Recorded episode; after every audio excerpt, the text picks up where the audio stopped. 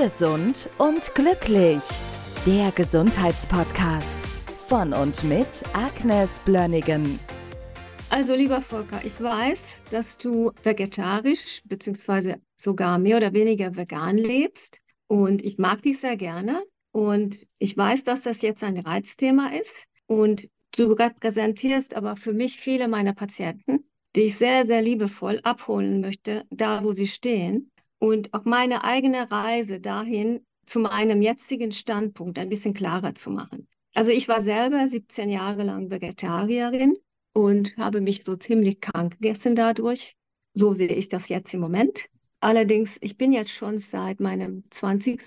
Ach Quatsch, ich war 16, da habe ich das erste Mal angefangen, über Ernährung nachzudenken und habe dann manches auch umgesetzt oder vieles umgesetzt, was ich gelesen habe.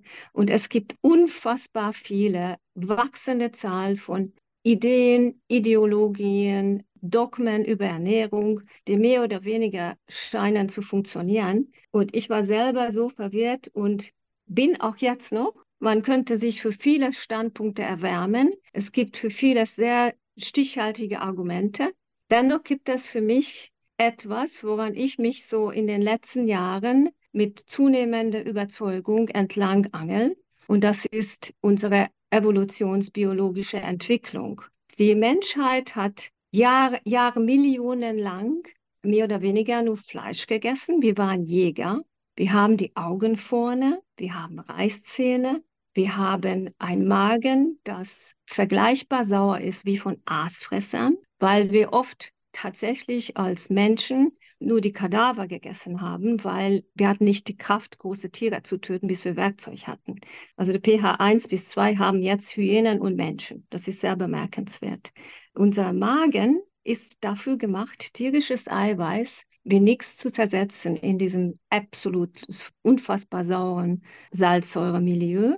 Das Fleisch wird im Dünndarm so gut wie komplett resorbiert und Fleisch ist das nährstoffreichste von allem, was wir zu uns nehmen können. Keine Pflanze kommt mit mit den Aminosäuren, mit den Nährstoffen, mit Vitaminen, mit, mit den essentiellen äh, Fetten, als Fleisch hat. Dann haben wir die Leber.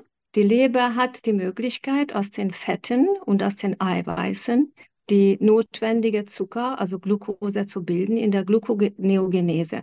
Also wenn ich das jetzt scharf überlege, dann eigentlich ist unser Körper dafür super gut geeignet, aus Fett und aus Eiweiß zu leben. Es gibt absolut keine essentielle Kohlenhydrate oder Zucker. Das heißt, das müssen wir null zu uns nehmen von außen. Wenn ich jetzt weiter absteige in unserer Magen-Darm-Trakt, wir haben den Dünndarm, da werden halt das Eiweiß und das Fett gut resorbiert. Das Dickdarm erreicht so gut wie nichts, wenn wir Fleisch essen. Jetzt kommen wir zu den Menschenaffen, die sehen aus wie eine Kugel und kauen acht bis zehn Stunden an Blättern und fermentieren diese Blätter, die eigentlich sehr nährstoffarm sind, zu kurzkettigen Fettsäuren in deren Blinddarm. Und der Blinddarm ist riesengroß. Das ist super gut dafür geeignet, dass sie diese kurzkettige Fettsäuren daraus produzieren. Verglichen damit haben wir einen mini kleinen Blinddarm. Und wenn ich das alles überlege von der Physiologie her, da denke ich, also unser Körper lebt schon sehr gut mit Fleisch. Also wir sollten, finde ich, auch ein bisschen Gemüse essen.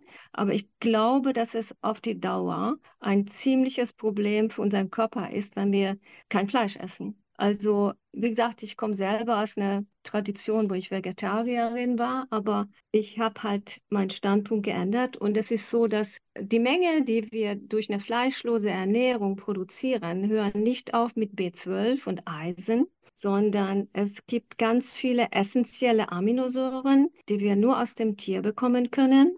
Ein Beispiel sind die schwefelhaltigen Aminosäuren, die für Bildung von Haut, Haare und Nägel gebraucht werden. Es gibt zum Beispiel das Tryptophan, das ist die Vorstufe von Melatonin. Das ist die seltenste Aminosäure der Welt. Da gibt es auch fast nur tierische Quellen. Und ich glaube, dass wenn jemand gar kein Fleisch isst, dann ist da automatisch viel, viel mehr Kohlenhydrate. Die Gefahr, dass daraus eine Insulinresistenz, eine Fettleber produziert wird, ist sehr, sehr groß. Das sehe ich an den Patienten leider. Mir persönlich wäre das auch sehr viel lieber, dass wir nie ein Tier töten müssten, auf der anderen Seite, man weiß, es gab Studien schon in den 70er Jahren. Da gab ich habe selber das Buch mal gelesen als Teenie, Das geheime Leben der Pflanzen, dass selbst Pflanzen fühlen es, wenn sie getötet werden, so, so mehr oder weniger. Also ein Baum, der gefällt wird, der schickt Botenstoffe an die umgebenden Bäume und alle haben Abwehrzytokine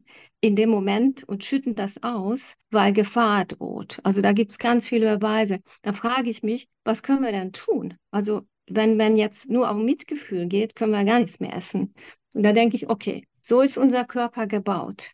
Wie ja. kann ich gesund bleiben? Weißt ja, du, und ich denke mal, das ist, warte mal, das ist diese Physiologie, so ist unser Körper gebaut. Damit funktioniert das gut. Und wenn wir dem nicht geben, was er physiologisch braucht, dann haben wir ein Problem. Und es gibt auch immer noch sehr, sehr handfeste evolutionsbiologische Beweise dafür. Das habe ich auch in einem anderen Podcast schon gesagt, dass zum Beispiel die Eskimos, die haben mehr oder weniger auch nur Fleisch gegessen. Und weil es in der Wahl Vitamin D und C drin war, nicht mal davon hatten sie einen Mangel. Sämtliche zivilisatorische Erkrankungen waren komplett unbekannt, bevor der Weiße dahin kam mit seinem normalen für uns normalen äh, westliche Ernährung kein Zahnverfall, kein Herz-Kreislauf-Erkrankungen, kein Herzinfarkt, kein Diabetes. Und das ist sehr, sehr bemerkenswert. Und ich denke, das sind einfach Fakten. Und wir haben erst seit 10.000 Jahren ungefähr, vielleicht irre ich mich auch in der Zahl, das kann jeder nachlesen, aber also Millionen Jahre stehen gegenüber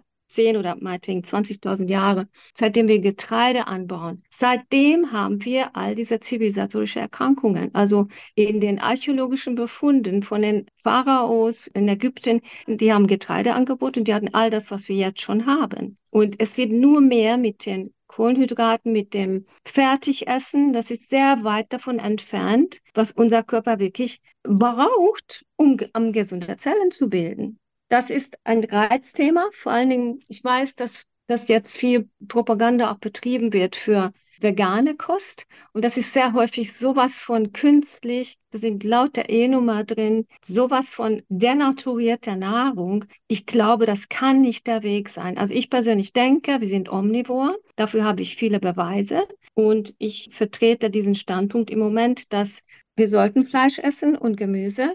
Getreide weglassen, kein Zucker, auch kein Obst. Dazu hatte ich schon mal einen Podcast gemacht. Und die, die, diese künstliche, pflanzliche Fette, die leider Gottes auch in unfassbaren Mengen in den veganen, vegetarischen Produkten drin sind, die muss man meiden, weil die uns krank machen. Siehe meine zwei letzten Podcasts. Also das ist sehr bedauerlich. Aber dass es so ist, wie gesagt, ich finde es mir wäre sehr viel lieber, wenn, wenn ich sagen könnte, wir können super gesund und gut leben aus mit veganen, vegetarischen Gerichten, aber das kann ich nicht vertreten. Die Menschen, die anfangen, vegetarisch und vegan zu essen, fühlen sich für eine Zeit lang gut.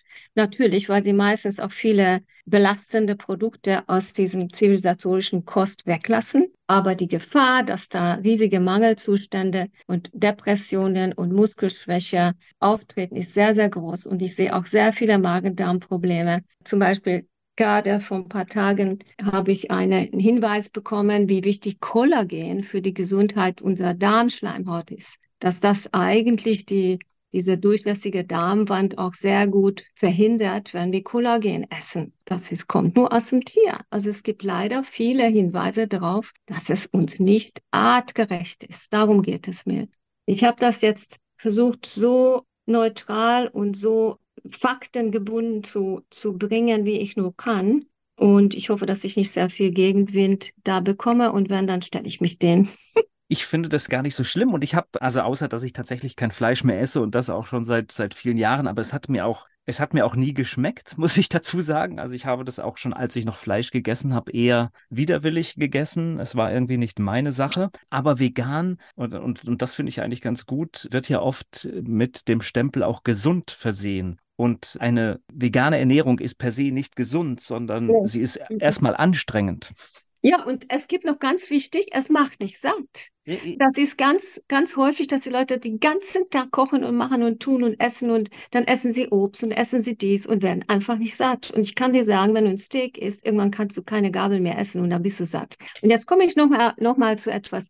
Mir geht es jetzt nicht darum, was schmeckt. Weißt du, es gibt viele Dinge, die schmecken und süchtig machen, bewusst süchtig machen sollen. Die ganzen großen Lebensmittelfabriken stehen da drauf. Es gibt Forscher, die nur dahinter stehen. Wie kann ich die Leute, mit welchen Zusätzen können wir die noch dazu animieren, dass sie auch dann essen, wenn sie keinen Hunger mehr haben? Also Schmecken ist nicht so wichtig. Was funktioniert für uns? Sekund ja, klar, das Leben soll, soll auch irgendwie Spaß machen. Das ist klar, mir, mir soll das auch schmecken. Aber das ist, mir geht es jetzt um die Funktionalität in erster Linie, weil der Geschmack, es ist sehr, sehr türkisch. Zucker macht uns neunmal mehr süchtig als Kokain. Das ist auch ein Fakt. Und es gibt so viele Geschmacksverstärker in vielen Dingen. Das schmeckt zwar, aber es ist ganz schrecklich für uns physiologisch. Und das, du, du wirst nie satt. Du kannst es immer weiter essen. Also Kohlenhydrate auch. Du kannst immer weit, immer noch ein Chip mehr essen, immer noch ein Plätzchen mehr essen. Das passierte nicht beim Fleisch.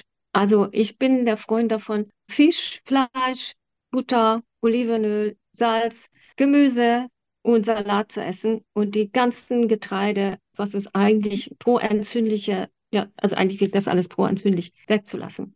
Es ist jetzt die mega Kurzfassung, aber dahin habe ich mich entwickelt und es gibt ganz viele Beweise dafür, dass es gar nicht so falsch ist. Also das ist im Prinzip diese ketogene Paleo-Richtung mit mehr oder weniger verschärft, gilt das für eigentlich für alle, soweit wir Menschen sind, als artgerecht, nach meiner Meinung. Vielleicht ändere ich meine Meinung irgendwann äh, aufgrund dessen, was ich immer weiter lerne. Aber im Moment stehe ich hier. Gesund und glücklich. Der Gesundheitspodcast von und mit Agnes Blönnigan. Die im Podcast dargestellten Inhalte dienen ausschließlich der allgemeinen Information. Sie stellen keine Empfehlung oder Bewerbung der beschriebenen oder erwähnten diagnostischen Methoden oder Behandlungen dar und ersetzen keinesfalls die Beratung durch Therapeuten. Bitte wenden Sie sich bei gesundheitlichen Fragen oder Beschwerden immer an die Therapeutin oder den Therapeuten Ihres Vertrauens.